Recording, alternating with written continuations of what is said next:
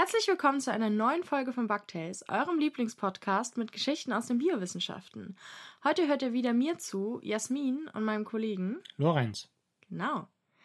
Eigentlich müssten wir bald sagen, mein Mann oder so, weil Kollege. Kollegen sagen wir trotzdem noch. Ich finde dich auch einen geilen Kollegen. Egal. so, Lorenz. Jasmin.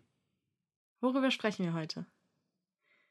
Also ich weiß wie immer nicht, worüber du sprechen wirst. Doch, du hast mir schon verraten. Ich habe es dir verraten. Stimmt. Ja. Willst du anfangen oder soll ich anfangen? Fang du an. Okay. Ich erzähle heute etwas über einen Vogel mit einem besonderen Namen. wir sind ein sehr erwachsener Podcast. Wir sind ein verdammt erwachsener Podcast. Ja. Über den Kakapo.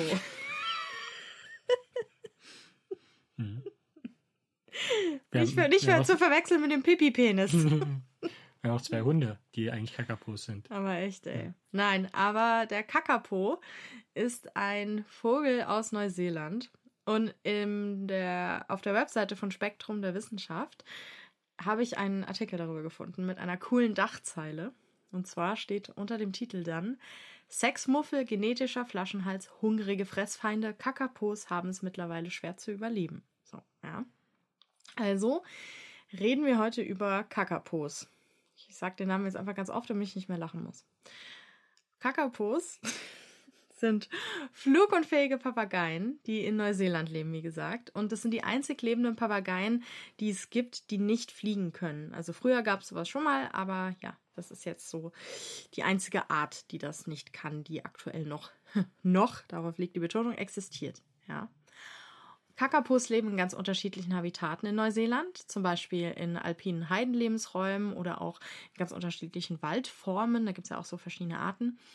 Und tatsächlich gab es die früher überall in Neuseeland, mittlerweile aber nicht mehr. Und aus Artenschutzgründen wurden die auf zwei Inseln umgesiedelt, also auf Anchor Island und Codfish Island, weil man dort die Population besser kontrollieren kann. Ja.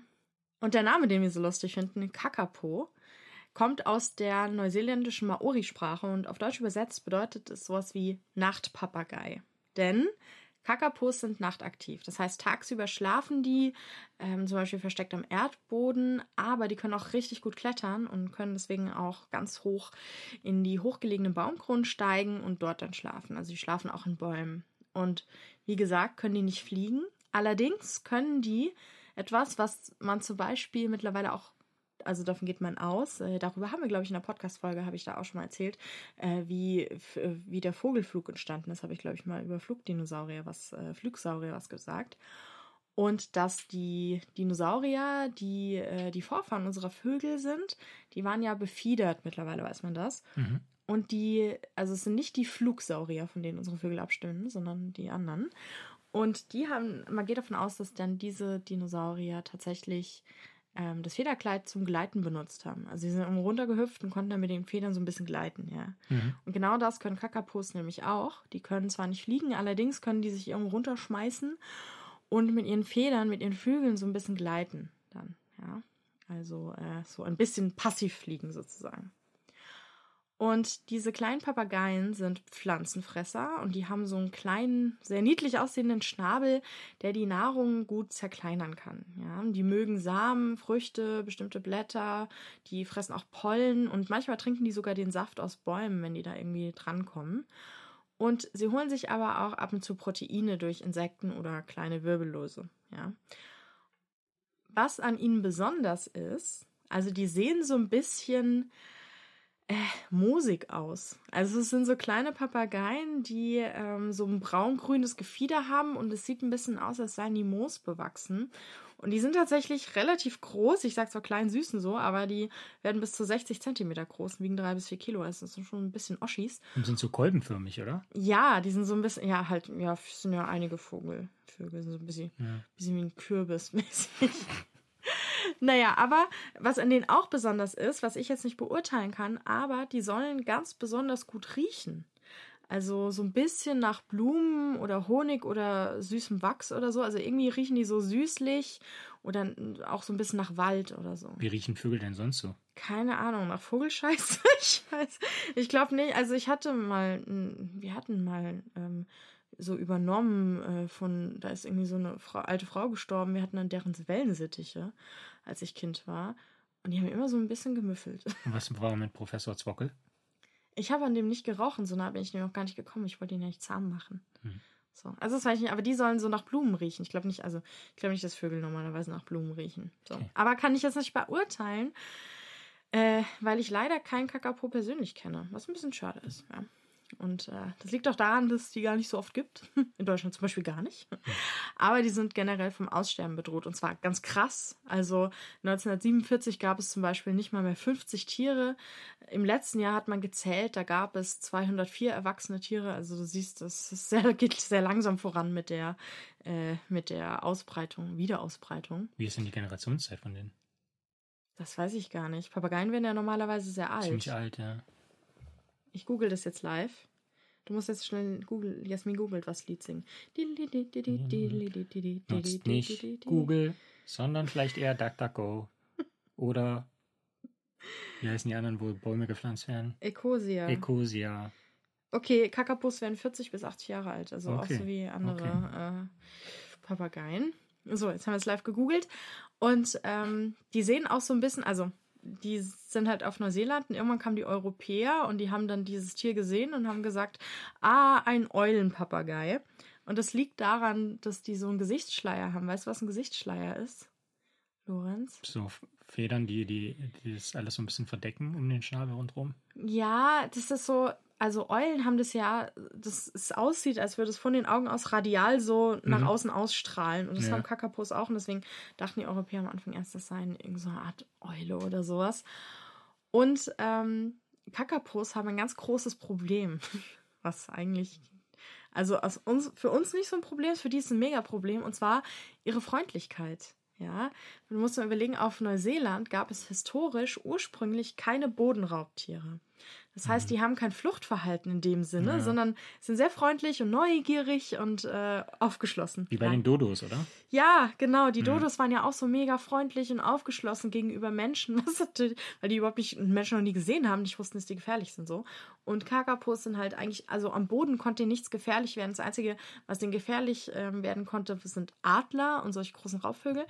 Und deswegen sind sie ja so gut getarnt und sehen aus wie Moos, weil die sich da einfach flach an den Boden gepresst haben, getan, als seien sie ein Hügelchen Moos und übersehen wurden. Allerdings hilft das halt nichts gegen die vom Menschen eingeführten Bodenräuber. Ja, das heißt, die können ja schnüffeln und die Vögel dann einfach aufspüren, wenn die sich da flach am Boden drücken. Das bringt gar nichts. Also Beispiele für solche Räuber sind polynesische Ratten, die schon durch die Maori vor ein paar hundert Jahren auf die Insel gebracht wurden, oder eben Hunde.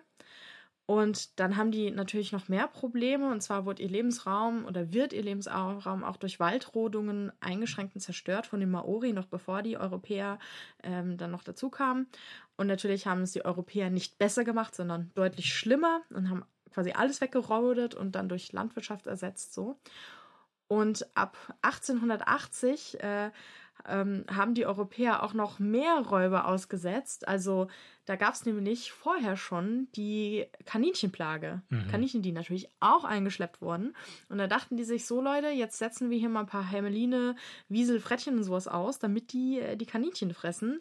Natürlich haben die alles andere auch gefressen. Ja, ist ja nicht so, dass die jetzt sagen, oh, wir suchen jetzt Kaninchen, sondern alle anderen am Boden lebenden Tiere und eben auch die Kakapos wurden damit krass dezimiert und dann ähm, so zehn Jahre später hat man gemerkt, oh, scheiß Idee.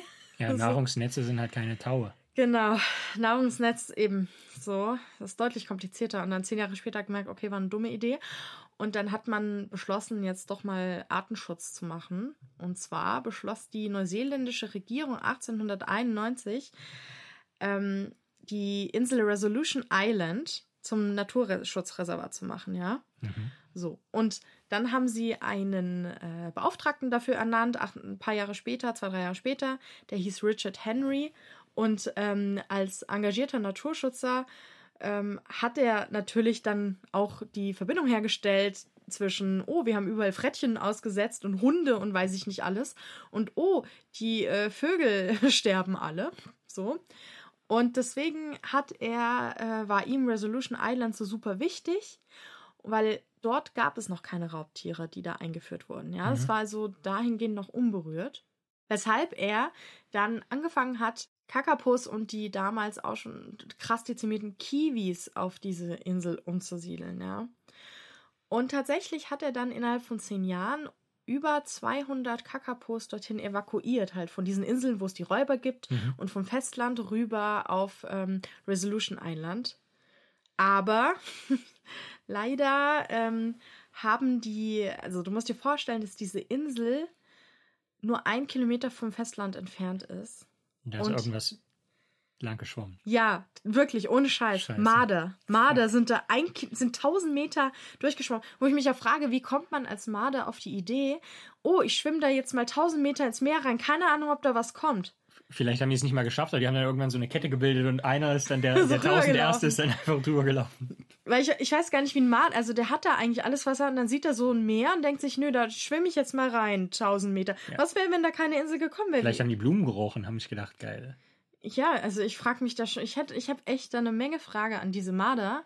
Jedenfalls sind die Marder, warum auch immer, da einen Kilometer durchgeschwommen und haben innerhalb von sechs Jahren alle, alle Kakapos auf Resolution Island aufgefressen. Also da gab es keinen einzigen mehr. Und es gab in den nächsten Jahren noch viele so Fails. Ähm, und man hat immer wieder versucht oder versucht halt äh, die kleinen Papageien zu schützen und der Aufwand ist mittlerweile immens. Mhm. Ja, und jetzt kommt das Besondere an meiner Geschichte, weil die da wirklich mit so ganz krassen Hightech-Sachen versuchen, den Kakapo zu retten. Und tatsächlich ist es so, also die Forschenden sagen selber, ja, ähm, wenn wir jetzt ähm, für den Aufwand, den wir für den Kakapo betreiben, äh, könnten wir vier andere Arten retten. So, ja, aber mhm. ähm, der hat halt in der Öffentlichkeit ein gutes Standing, ist halt irgendwie so ein gutes Maskottchen zum Thema Artenschutz, weil der ist beliebt, der sieht niedlich aus, die Leute lieben Kakapos und fiebern mit und spenden da dann halt auch bereitwillig und es mhm. kommt ja wieder allen Tieren zugute. Und ähm, ja, deswegen äh, gibt es also aber ich erzähle jetzt mal, wie das heutzutage abläuft. Also nicht mehr so, dass du einfach nur versuchst, irgendwie auf eine Insel best zu gucken, sondern es arbeiten Teams am Schutz äh, dieser Vögel, die aus WissenschaftlerInnen bestehen, aus vielen freiwilligen HelferInnen und aus RangerInnen, also halt so, so WildhüterInnen.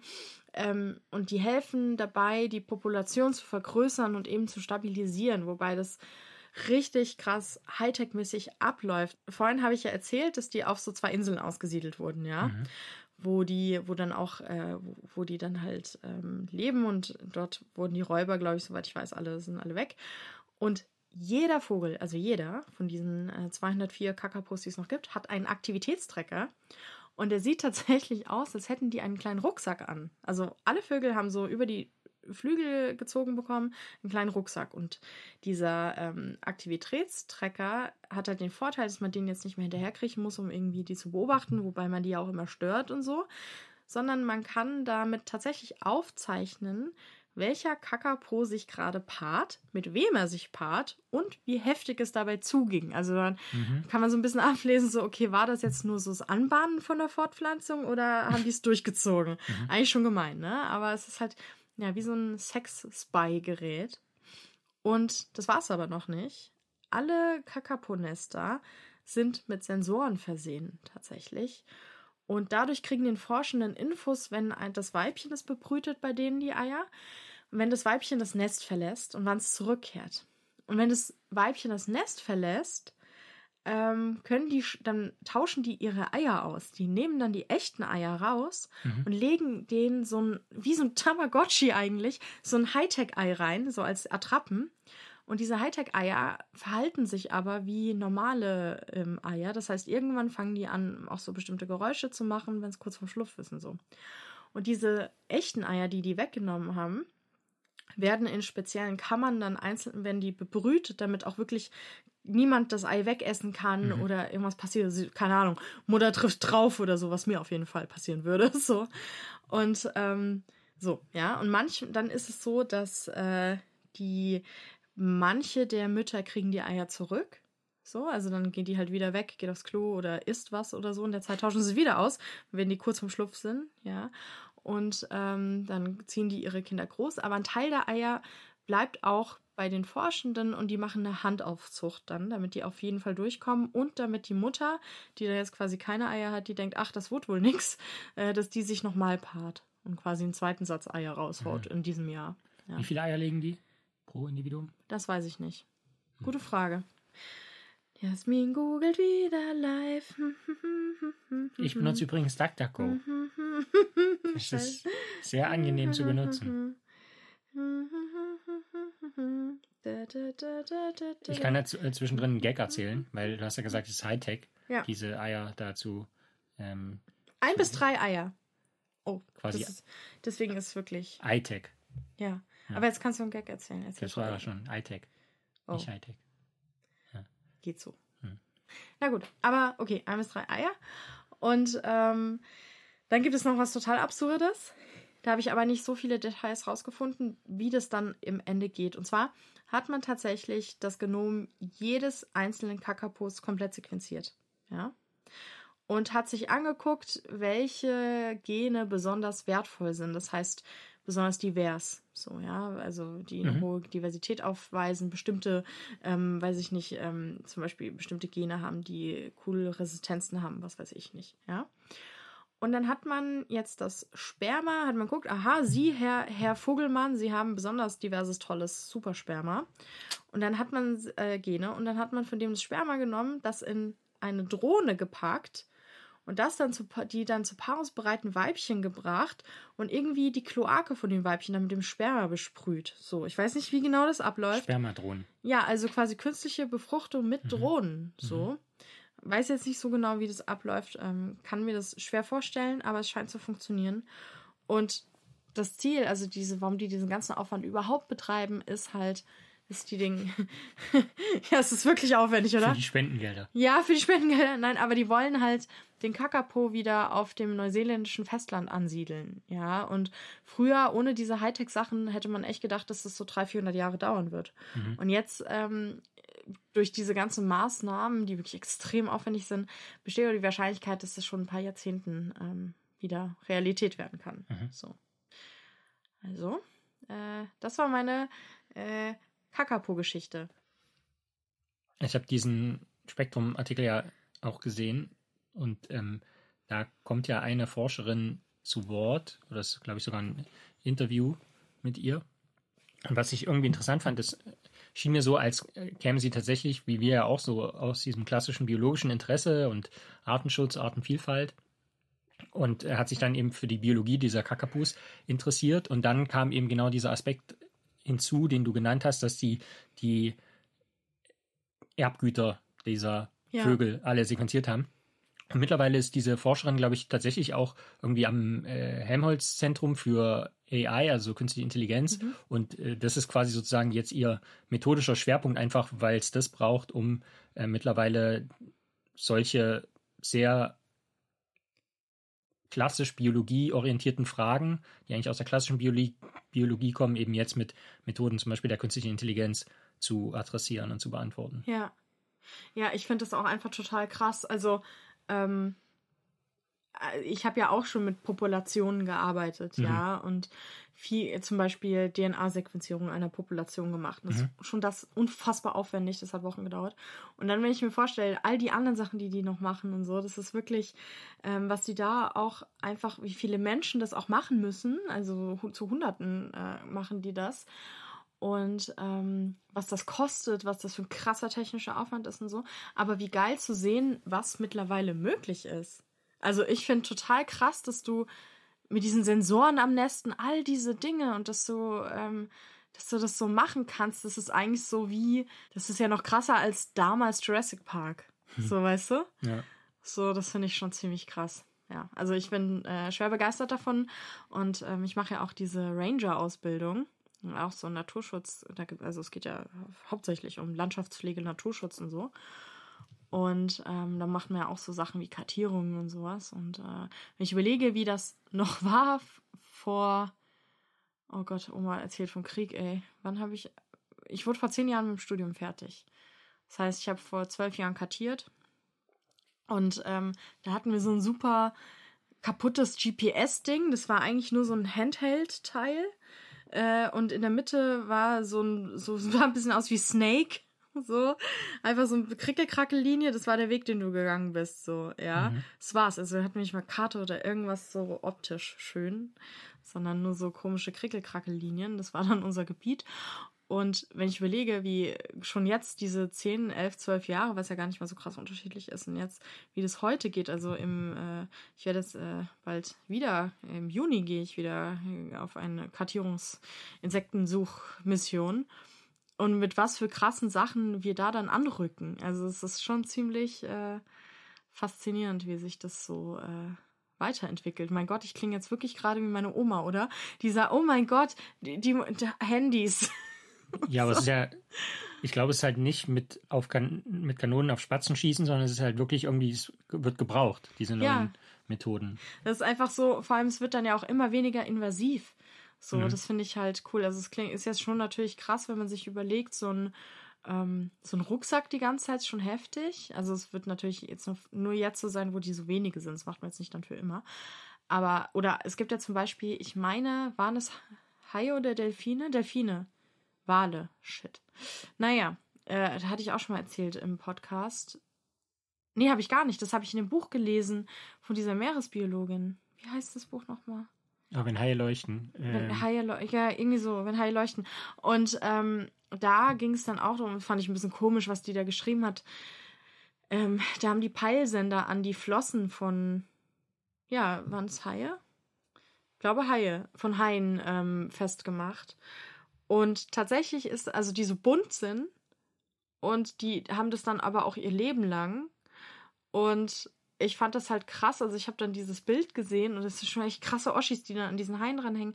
Und die hat dann auch so geschrieben, ja, es klappt ganz gut. Und so nach dem Motto, ja, okay, ähm, werden schon ein paar Haie von anderen Haien getötet. Aber sonst läuft's, wo ich so denke, weiß jetzt nicht, ob das, ob das gut ist. Also diese Kakapos, die haben ja den Rucksack, den kannst du den halt wieder ausziehen, so, und dann, dann haben sie den halt nicht mehr, ja. Aber bei den Haien, die, die fängst du dann halt nicht nochmal, ziehst denen das Ding ab.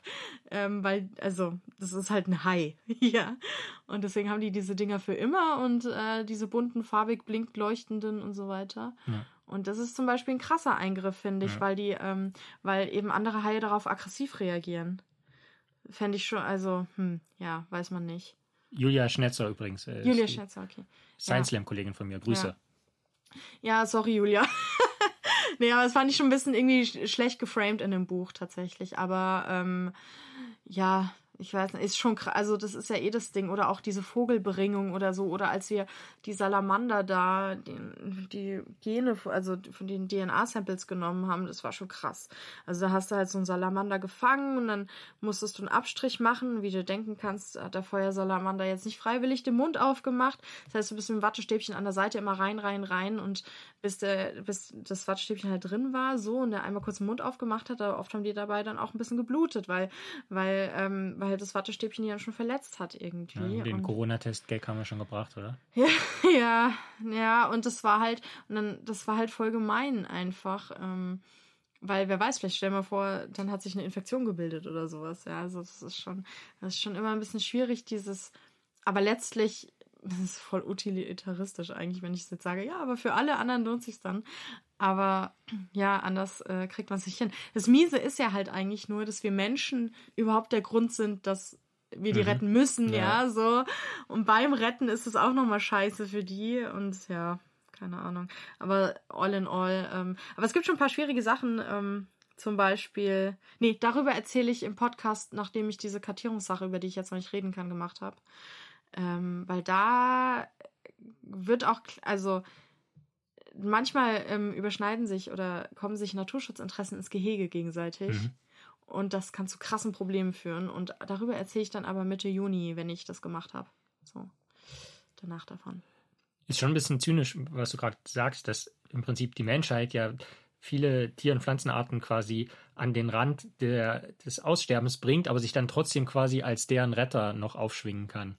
Ja, ich glaube nicht aufschwingen. Also ich meine, den Naturschutzleuten ist ja schon klar, warum sie das machen. Ja, aber So, aber ich dass frage. auch quasi die, also normale Leute jetzt auf die Schulter klopfen, dass sie sagen, ach ja, wir haben es ja doch geschafft, äh, Ja. die Kakapus wieder aufzu. Aber für mich zählt auch so, so sowas, weil da gibt es ja zum Beispiel so ethische Fragen wie Zoos, ja. Wenn du dann Zoo hast, wo die letzten Exemplare einer Art leben, Aber die leben dann halt eingesperrt im Zoo unter beschissenen Bedingungen. Und Zoo ist einfach immer beschissene Bedingungen. Es sei denn, du bist ein Insekt oder so. Wenn du dann so ein riesen Voliere hast, ist dir eigentlich scheißegal. Raffst nix. Aber für alle höheren Lebewesen so, ist das einfach eine Scheißsituation. Ich finde zum Beispiel auch so, Hamsterhaltung im Käfig und so, so Nagetierhaltung sollte man eigentlich generell verbieten. Das ist immer, immer scheiße.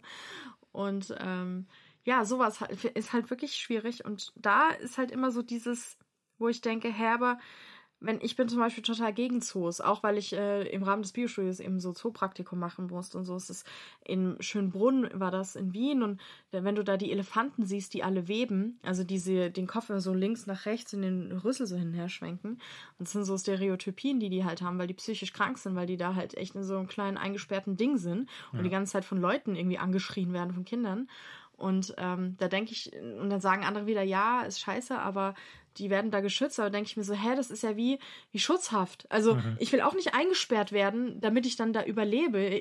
Toll. dass ich meine, die Individuen, die da ja dann gequält werden, sozusagen, die haben ja gar nichts davon. Ja, das ist ja dann nur für uns, dass wir ein gutes Gewissen haben, zu sagen, na gut, wir haben die letzten fünf Exemplare jetzt von dieser und jener Art beschützt, die leben jetzt hier und jetzt nicht ausgestorben, weil wir schützen sie. Und dann denke ich mir so, Herbert, das, das ist jetzt nur eigentlich, also eigentlich, so hart es klingt, für die Lauf der Welt, wenn diese Art jetzt ausstirbt, das ist ja eigentlich dann eigentlich schon egal, weil die ist ja schon entnommen der Natur, die ist ja schon gar nicht mehr da. Ja, mhm. so.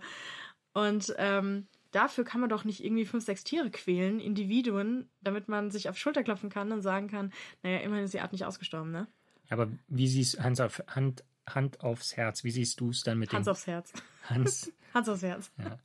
Wie ja. siehst du es dann mit den Kakapos? Weil ich meine, man könnte ja das Geld auch nehmen und sich dann um andere Da geht es nicht um Geld. Kümmern. Mir geht's, wie gesagt, mir geht es hier gerade gar nicht um Geld. Ich rede ja vom Quälen der Individuen. Ja, ja, aber ich frage dich jetzt ja mit den. Ja, die Kakapos werden nicht gequält. Nein, deswegen sage ich ja, also jetzt nicht unter dem Aspekt, sondern einfach nur, was du auch schon angesprochen hast, die Frage, ja, okay, sollen wir jetzt quasi die Kakapos nehmen als eine Leuchtturmart sozusagen oder sollten wir das Geld lieber nehmen, und in die Breite.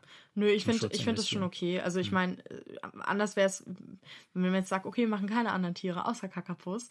Aber man braucht schon so ein paar Leuchtturmarten, so wie Koalas oder so. Natürlich äh, kann sich die Muschel davon nichts kaufen, die leise und still im, im Süßwasser hier in Deutschland ausstirbt.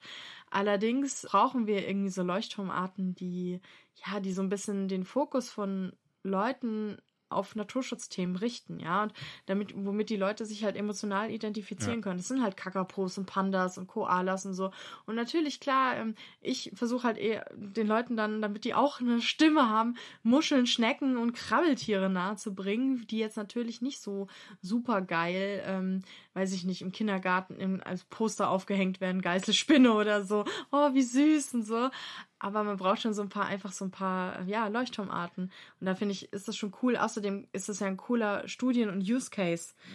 Also das, man zieht da ja ganz viele Learnings draus, ähm, was für krasse Sachen man, also wie man Naturschutz mittlerweile modern gestalten kann. So. Und ich denke, da dadurch werden ja auch neue Technologien alles entwickelt oder verfeinert oder so, dass dann irgendwann auch gar nicht mehr so viel Aufwand ist. Aber also von daher finde ich das nicht verwerflich und auch nicht falsch, sondern finde es eigentlich gut so. Und was ist dann mit Eisbärchis im Zoo, um Spendengelder ja, einzusammeln? Geht gar nicht, ey. Das ist, ich war in Berlin im Zoo und habe da diesen Eisbären gesehen. Im, das war August 2018 und da hatten wir, weiß ich nicht, über 40 Grad. Und dann war da dieser Eisbär, der da rumgewandert ist, da in seinem komplett engen Gehege. Das ist wirklich so, muss man überlegen, das ist ein Eisbär. Ich glaube, am Tag wandert der, kann er ein paar hundert Kilometer sogar wandern, kann 100 Kilometer wandern oder so. Und dann sitzt er da. Das wäre so, als würde man dich in unser Gästeklo einsperren für den Rest des Lebens, so von den, vom Verhältnis her. Wenn es ja Deutschlandfunk gibt. Ja, nee, und dann steht er da, wirklich in der Bullenhitze ist er da rumgelaufen, auf dieser winzigen, dieses unfassbar winzige Gehege, in dem er da eingesperrt ist. Und ich fand das so schlimm. Also ich finde, es geht wirklich überhaupt nicht, Eisbären hier zu halten. Das ist so eine krasse Tierquälerei. Das ist mir auch scheißegal. Ja, die Eisbären sterben aus. Ja, sterben sie. Wegen uns, wegen Klimawandel, weil wir das alles kaputt machen. Aber das ist doch kein Grund, jetzt hier zwei Eisbären so dermaßen zu foltern, jahrelang. Also, das ist, also ich finde das ganz, ganz schlimm. Ich bin da total krass dagegen und ich weiß, viele werden das anders sehen und sagen, nee, komm, egal, Hauptsache die Art ist erhalten, aber ich finde, nee, das geht nicht. Also man kann nicht ähm, Individuen quälen, ja, for the higher aim. Das ist vor allem, ja, dann, dann bringt so ein Eisbär ein Paar, dann kriegt, kriegt kriegt dann Eisbären-Baby, was selten genug passiert, und dann hast du, oh, jetzt hast du drei Eisbären. So als ob das irgendwas äh, den, den Leuten, den Eisbären da in der Wildnis hilft, weil die schwitzen da genauso.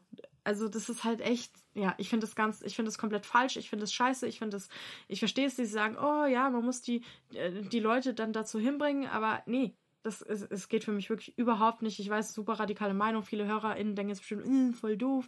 Warum sagt die das gegen die Zoos und so? Aber das ist für mich, Zoos sind für mich keine Naturschutzinstitutionen. Absolut nicht. So, die sind, ähm, das, das, nee, überhaupt nicht. Gar nicht. Niente. Das ist, ich bin total gegen Zoos. Ähm, weil ich habe genug äh, im Rahmen des Studiums und so musste ich genug Zeit in Zoos verbringen und das ist einfach elend. Und wenn du dann halt mit so ein bisschen Wissen, auch Verhaltensbiologie, durch so ein Zoo läufst und dir die Säugetiere mal anguckst. In Berlin gibt's ähm, in diesem anderen Zoo, äh, scheiße, wie heißt der denn, der mehr so ein Wildpark-mäßig ist, da gibt's Kängurus und da hatte ich auch mal so ein Video gemacht, wo ein Känguru die ganze Zeit ähm, an so einem, keine Ahnung, so fünf Meter am Zaun auf und ab gelaufen ist. Und zwar ich weiß nicht, ich saß eine Stunde, habe gelesen. Stunde, die ganze Stunde, als ich da war, ist dieses Känguru am 5 Meter Zaun auf und ab gelaufen, weil es einfach psychisch komplett durch ist.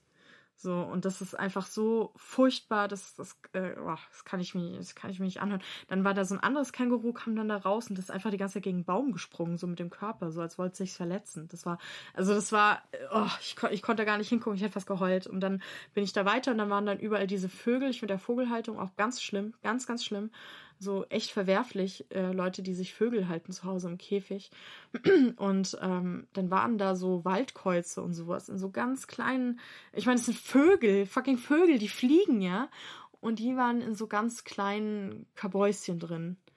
So, also wo die, wo die nicht mal ihren Flügel richtig ausstrecken können, ja. Und das, also, ich fand das so furchtbar. Da war ich total deprimiert und äh, habe auch fast geweint. Ich konnte mir das gar nicht angucken. Und dann dachte ich wieder, nee, komm. Boah, krass, wie wir jetzt mit dem Thema abgerutscht sind. Wir gucken, jetzt, bin ich wieder traurig wegen Zoos und ja, warum, warum gibt's Zoos? Nee, ich finde das schlimm. Und hoffentlich entfolgen uns jetzt hier nicht alle, weil alle Zoos immer ganz toll finden für die Kinder und so. Und ich war als Kind, war, ich bin so gern Zoo gegangen. Aber schon damals war ich irgendwie traurig wegen der, ähm, wegen dieser einen Wildkatze als Kind. Die ist immer der Scheibe auf und ab gelaufen. Die war auch total durch. Und da wusste ich schon als Kind, der geht's nicht gut. Also, ja, das ist echt deprimierend. Also für so Wirbellose, klar, Zoos prima. so. Aber nee, das ist für mich genauso toll wie Zirkus. Also, ne. Also Wildtierzirkus.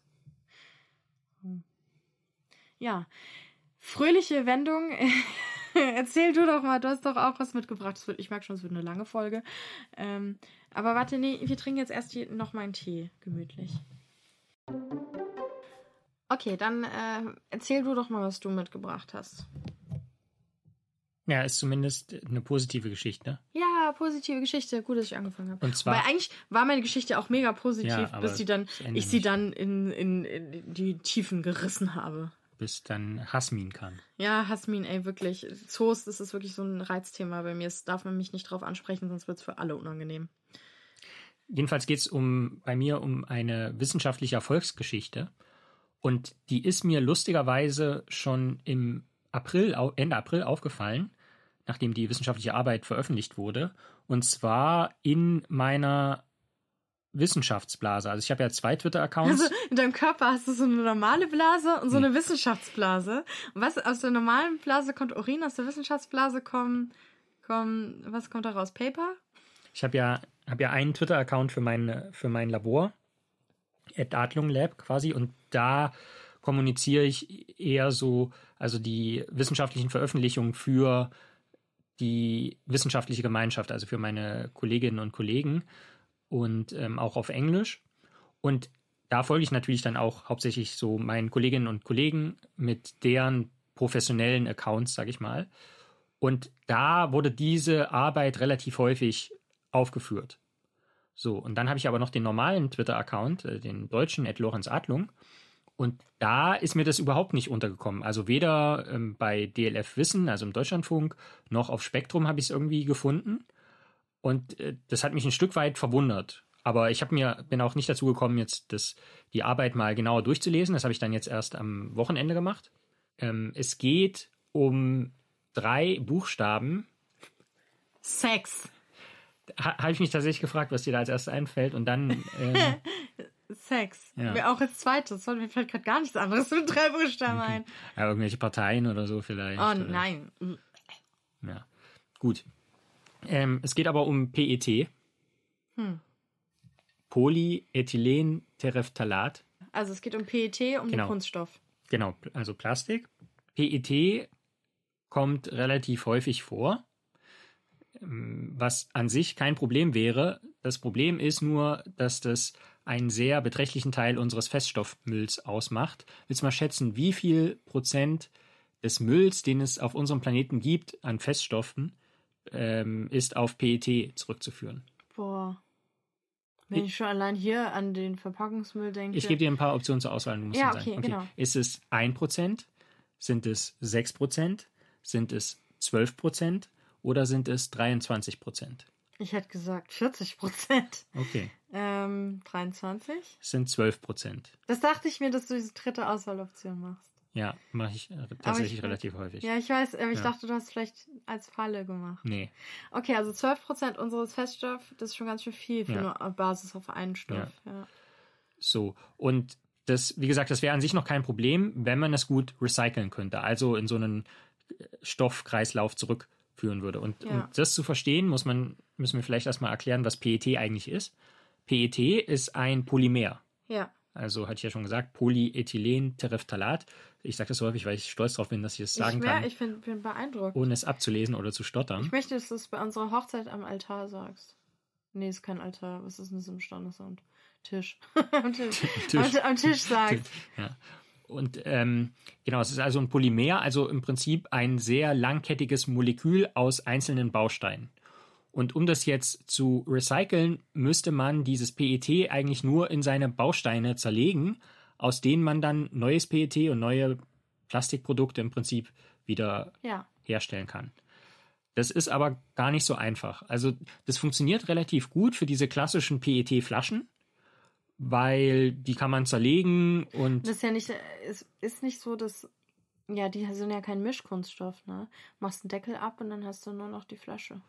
Ja, aber selbst wenn es nur quasi einheitlich ist, ist es schwierig, zum Beispiel bei PET, das man verwendet, um Lebensmittel abzupacken, also Fleisch, Käse, Fisch, weil das muss irgendwie besondere, also es muss so transparent sein und ähm, du, weil da noch mehr Weichmacher und sowas dann vielleicht auch dran sind? Das weiß ich gar nicht so, aber ich habe eben gelesen, dass, dass die vom Recycling her sei das eben vor allen Dingen das Problem. Also diese Okay. die PET-Flaschen, die kann man auch mechanisch erstmal Mhm. zerhacken quasi und da in diese kleinen äh, Bausteine zersetzen. Aber das geht eben bei diesen Folien, mit denen Fleisch Mhm. zum Beispiel abgepackt ist, geht es nicht, weil da, also das muss ja auch eine Beschaffenheit haben, damit das frisch bleibt so. Ähm, Das wird jetzt wahrscheinlich nicht so lange frisch bleiben, wenn man jetzt Fleisch aus PET-Flaschen äh, konsumieren würde oder Weichkäse oder so. So, ähm, gut. Was gibt es also für Möglichkeiten, dass, wenn man es nicht mechanisch sozusagen zerhacken kann, das PET in seine einzelnen Bausteine zu zersetzen? Naja, das kann man machen, indem man relativ viel Energie reinsteckt. Das heißt, man muss das auf 195 Grad Celsius erhitzen und man braucht sehr umweltschädliche Chemikalien, also starke Säuren, starke Ja, Basen. sagen, Säuren, so. Hm. Also auch in, in sehr großen Mengen. Das Ja. heißt, klar, man kann es irgendwie ein Stück weit recyceln, aber zu welchem Preis ist dann einfach Ja. die Frage. So. Und dann gibt es aber noch eine dritte Möglichkeit, die dieses PET in seine einzelnen Bausteine zu zerlegen, nämlich mit Hilfe von Enzymen. Mhm. Und Enzyme sind im Prinzip Moleküle, die helfen, das PET sozusagen biologisch in seine Bausteine zu zerlegen. Mhm. Und das einzige Problem dabei ist, diese Enzyme, die es durchaus gibt, die PET zersetzen können in seine einzelnen Bausteine, die sind nicht sonderlich effizient. Das heißt, man kann damit nicht 12% unseres Weltmülls Ja. einfach mal so zersetzen. Was, was heißt nicht effizient? Sind die langsam oder? Die sind, genau, die sind langsam und die funktionieren zum Beispiel nur bei besonders hohen Temperaturen Ah, okay. oder auch wieder zu einem pH-Wert, um, um das entsprechend dann irgendwie herzustellen, bräuchte man auch wieder sehr viele Chemikalien. Chemikalien, genau. So, das heißt, es funktioniert irgendwie nicht. Und dann könnte man natürlich äh, so ingenieursmäßig dahin gehen und sagen, wir wollen jetzt dieses Enzym, dieses Molekül, das wollen wir irgendwie umbauen, damit es besser funktioniert. Ja. Das ist aber gar nicht so trivial, weil wenn man sich, wenn man da mal reinzoomt und sich so ein Enzym quasi anguckt auf atomarer Ebene, dann sieht es erstmal so ein bisschen aus wie so ein Edelstahlschwamm. Also komplett verwurstelt irgendwie und man weiß jetzt eigentlich nicht, okay, soll ich jetzt hier an dieser Windung mal irgendwie was ändern, Ja. damit es äh, schneller arbeitet oder an der Windung, damit es bei niedrigeren Temperaturen arbeitet. Das ist gar nicht so einfach. Und ähm, also es ist gar nicht so einfach, es ist, ein, ist eine krasse Untertreibung. Es ist super kompliziert. Ja. So kompliziert, dass jetzt im Prinzip maschinelles Lernen verwendet wurde. Maschinelles Lernen ist im Prinzip Algorithmen, sind Algorithmen im Bereich künstliche Intelligenz, hat man vielleicht schon mal gehört, wo Vielleicht. wo ganz viele verschiedene sozusagen Optionen durchgerechnet werden können. Und da kann man im Prinzip auch jede einzelne kleine Veränderung an diesem Enzym, was PET in seine Bausteine zersetzen kann, also an diesem Edelstahlschwamm, kann man an jeder Windung einmal drehen, kann die mal, kann da eine kleine Veränderung einführen und kann dann ausrechnen, sozusagen, wird es jetzt dafür sorgen, hypothetisch, das ist natürlich erstmal nur in der Theorie so, wird das jetzt dafür sorgen, dass dieses Enzym schneller arbeiten kann oder besser arbeiten kann, effizienter arbeiten kann, effizienter PET abbauen kann. Und genau, das ist jetzt eine Aufgabe, die kann man eben mit dem Computer, mit so einem Algorithmus lösen. Und dann hat der Algorithmus da also rumgerechnet und kam dabei hinaus, okay, wir nehmen jetzt dieses Enzym, was PET in seine Bausteine zersetzen kann, und fügen da fünf Änderungen ein. Sogenannte Mutationen, also kleine Veränderungen äh, in dieser Molekülstruktur. Und dann hat also der Algorithmus vorausgesagt, okay, mit diesen fünf Veränderungen ist dieses Enzym, kann jetzt PET besonders schnell in seine Bausteine zersetzen. Und das wurde dann getestet. Also das äh, Team, was das ausprobiert hat, das kommt von der äh, University of Texas in Austin. Und die haben das ausprobiert und das hat tatsächlich extrem gut funktioniert. Also dieses mit Hilfe von künstlicher Intelligenz oder maschinellem Lernen optimierte Enzym konnte also PET besonders schnell zersetzen. Und deswegen haben sie dieses Enzym FAST, also für schnell, FAST PET-Ase genannt. Also Ase heißt es immer, wenn es irgendwie zersetzt Fast wird. Petase. Genau, Fast-Petase. Fast Petase. Ja, also f- fast. Nee, also und ähm, das ist so effizient, weil das ähm, äußerst gut bei Zimmertemperatur funktioniert, Ist was cool. schon mal natürlich viel besser ist als 195 Grad Celsius. Aber also auch bei, wenn man es auf 51 oder 50 Grad Celsius hat, dann funktioniert es also sehr gut und sehr effizient. Und man kann damit eben 51 verschiedene PET-Produkte wirklich so in seine Einzelbausteine zersetzen, dass man dann wirklich wieder PET-Produkte herstellen kann, die wirklich diese Qualität haben, dass man damit Lebensmittel verpacken kann. Okay, krass. Also das ist richtig gut. Und ähm, wenn man da 3 Gramm PET einsetzt, kann man 2,8 Gramm wieder rauskriegen. Also zersetzen und wieder aufbreiten. Das heißt, man hat fast einen komplett geschlossenen Stoffkreislauf eigentlich. was, was passiert mit dem Rest? 0,2? Ja, das ist eben dann in der Qualität, dass man das irgendwie äh, Okay. quasi entsorgen muss oder damit halt, ähm, das, das Ja. nimmt man dann normalerweise eben für PET-Produkte, die nicht diese Qualität brauchen. Also so, für ja. irgendwelche, keine Ahnung, Ohrenstäbchen oder sowas Mhm. vielleicht. Oder weiß ich nicht, Ja, ob ich das weiß ein gutes ja. Beispiel ist. Genau. So. Also, das ist ähm, total gut.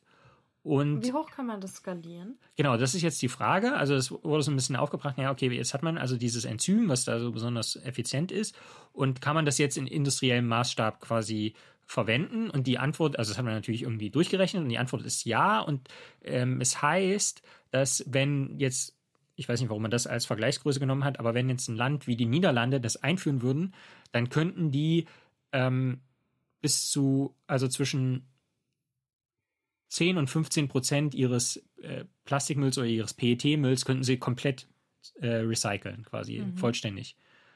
Ähm, Und wo macht man das in so großen Tanks dann einfach oder was? Oder so. äh, Genau, ach, das, hat, genau, das hatte ich nicht erwähnt. Das funktioniert in wässriger Lösung. Das, genau, das Mhm. heißt, man kann einfach Tanks machen.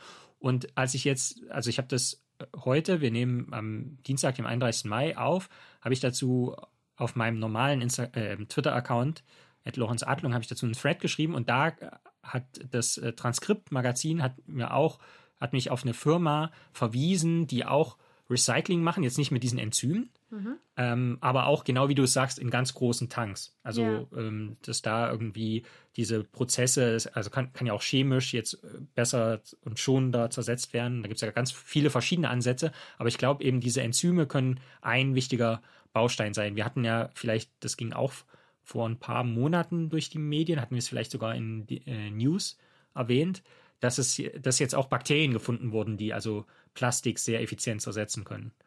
Und ähm, ich denke mal, wenn man, wenn man da Sachen kombiniert, also enzymatisch optimiert zersetzt, dann vielleicht Mikroben einsetzt, also Bakterien und dann auch neue chemische Verfahren, ähm, Stichwort Katalyse, hatten wir auch schon eine Folge Mhm. zu, ähm, verwendet, dass, dass das uns wirklich weiterbringen kann im, im Sinne von nachhaltiges äh, Recyceln von Okay. PET. Frage, du sagst, es wird nie Einzelteile zersetzt. Und Mhm. was für Einzelteile? In Atome? Also was heißt Einzelteil? Ähm, das, sind, das sind diese Ethylether. Was macht man dann mit denen? Die kann man quasi wieder äh, Aber man muss sie auch wieder in Plastik machen. Kann nichts anderes mit denen machen. Ja, klar, also du kann, kannst wahrscheinlich dann, also es muss nicht PET werden, es kann auch irgendwie was anderes werden. Aber es muss ein Kunststoff, es wird ein Kunststoff. Ja. Kann man nicht, wobei kann man das nicht noch weiter ausspalten und vielleicht damit weiterverarbeiten? bestimmt ja, okay. bräuchte man vermutlich dann noch andere Enzyme. So. Und das ist halt krass, weil ähm, das wurde jetzt auch nicht irgendwo publiziert, sondern im Journal Nature, also quasi Ja, in ja. der Wissenschaftszeitschrift, aber irgendwie wurde es nicht so wahrgenommen. Ja, also Spektrum, falls ihr jemanden sucht, der dazu einen Artikel schreibt. Hier ist euer Mann. Ja, aber das ist auf jeden Fall, also ist eine sehr, sehr erbauliche Neuigkeit, Mhm. obwohl es ja abbauend ist, also PET abbauend. Eine sehr abbauliche. Abbau. Ja, cool. Mhm.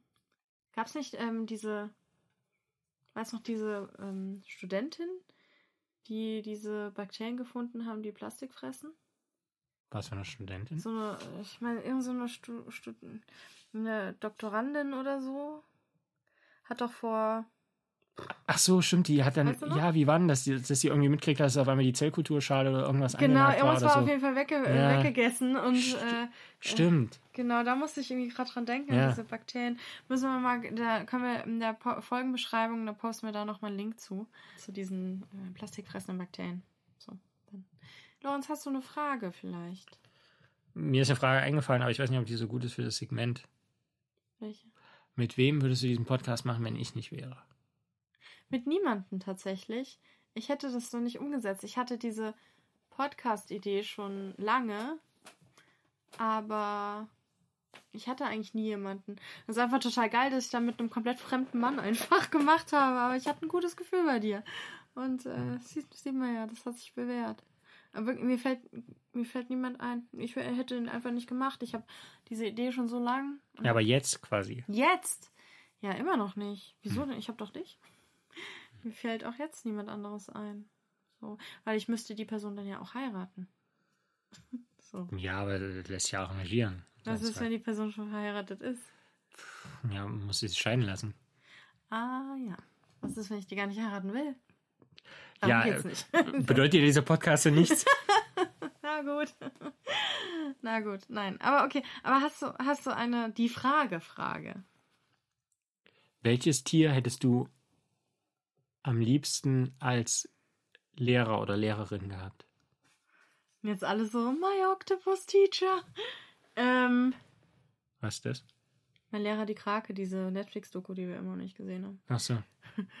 was an mir liegt. Ähm, welches Tier hätte ich gerne als Lehrerin oder Lehrer? Oh, Elstern. Will einfach lernen, wie man richtig geil klauen kann. Elstern, die, oh ja. Also eine Elster als Lehrer, die mir zeigt, wie ich einfach super effizient, so, dann werde ich so ein, wäre ich so eine Straßendiebin geworden, so eine coole. So, ein- so ein Criminal Mastermind mit einer Elster. Das oder äh, eine Ratte, bei der ich Karate lerne.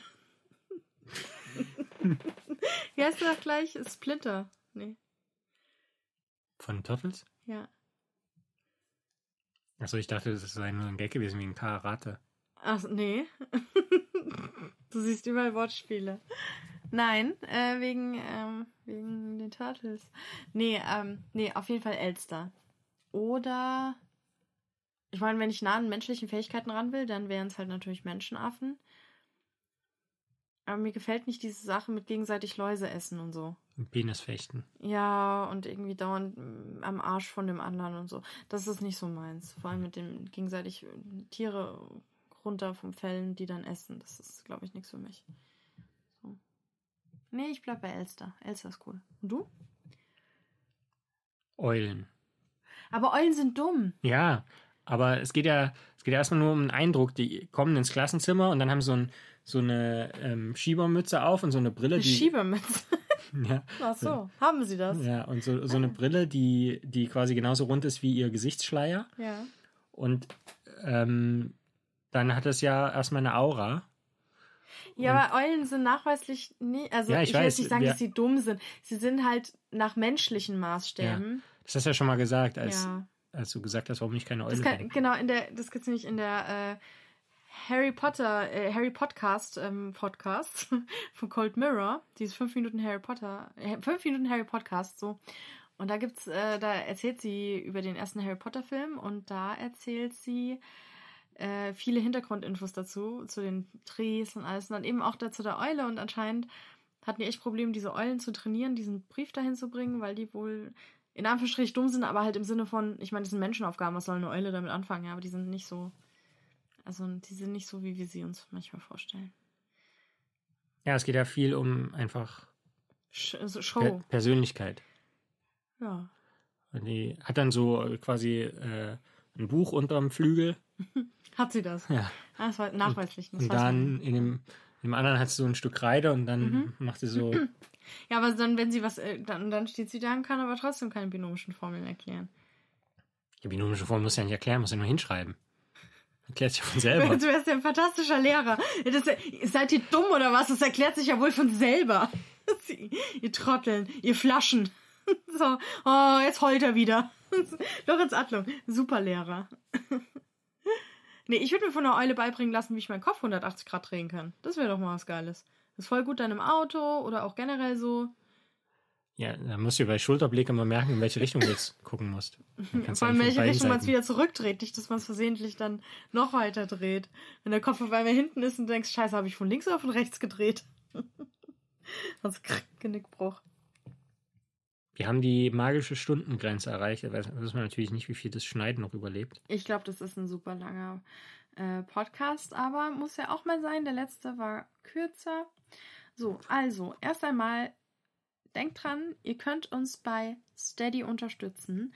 Da geht ihr auf steadyhq.com-bugtails und da könnt ihr UnterstützerInnen werden, was uns dabei hilft, äh, Bugtails weiterzumachen, weil wir hatten ja letztens die Gedanken, ob wir ob wir Bugtails einstellen, weil es einfach viel Zeit braucht und wir aber Miete verdienen müssen und so. Und natürlich ohne den Podcast dann ähm, ja mehr Zeit für bezahlte Aufträge und so hätten. Und äh, aber dann konnten wir uns doch nicht trennen. Und stattdessen kommen wir jetzt wöchentlich wieder raus. Also auch geil von, ähm, vielleicht weiß nicht, ob wir es schaffen weiterzumachen, wegen ja halt so Lohnarbeit und so hin zu, na gut, wöchentlich. Am besten so, also komplette Gegenteil. Das wirkt jetzt so ein bisschen so, als hätten wir gar keine Aufträge.